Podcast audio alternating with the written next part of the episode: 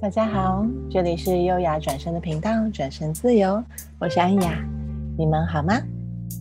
在这个月，我跟很多的企业主好朋友们聊天，因为过去十月这个月是招募新人的旺季，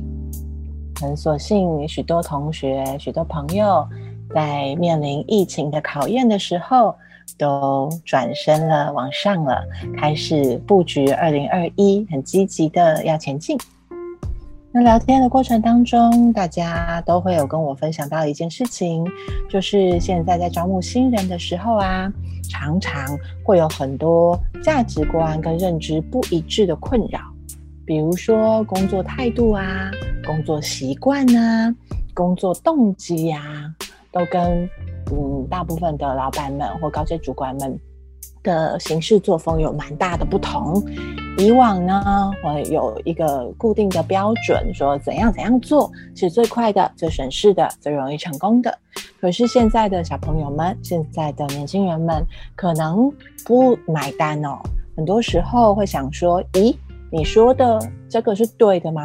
真的是对的吗？我来试试看。”很多人甚至呢，是明知山有虎，偏向虎山行。自呃自我意识呢非常的强大，也可以说他们的意志力呢很坚强，很想要让自己呢看见证明哦，我真的可以啊！你说这样才对，那样就不对，我偏不要，我要告诉你，我用事实证明我可以哦。所以你说的不是唯一哦，也有其他的可能性哦。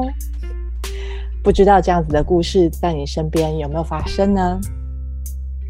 至少我的朋友们很多都哀哀叫，在这件事情上呢，其实并不知道该怎么调试呢，甚至会有很多嗯不知道该怎么跟年轻人配合、跟年轻人共同合作的一些状况。我很幸运，很早的时候呢就开始有机会和比我年纪小很多的人一起共同合作，在他们身上，我发现。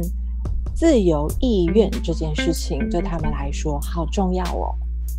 因为没有太多匮乏的恐惧。很多人呢，不是为了钱工作的，也不是为了讨生活，嗯，是为了要看见自己到底有多少能耐，到底嗯可以去到哪里，这样子的一个工作动机出来上班的。在他们身上，我学习到。自由意愿的选择其实是探索，探索的过程难免会有高高低低，会有成功的经验、挫败的经验。对他们来说，这些都是学习哟。过程和结果一样重要。很多人甚至跟我说，过程超重要的，因为啊，他们真的想要知道换一条路走可不可行哦。对于他们来说，寻找不一致其实是很重要的参考值，不管在思想上，在行为上，很多时候都会想要创新，都会想要独一无二。也就是因为这样，好多年轻人二十出头才刚毕业，就开始不在大公司上班，直接进入新创，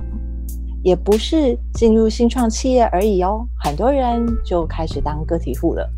从他会的开始分享，我已经认识很多嗯不错的年轻人，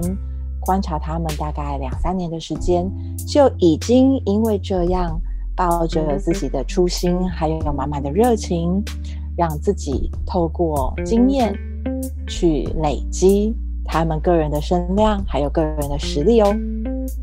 从过往的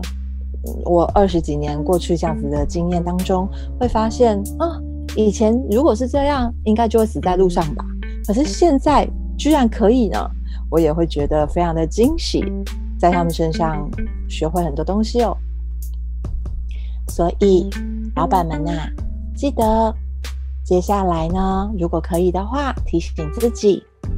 不一致是我们的参考值，放下过去的标准，对这一些不一致给出支持，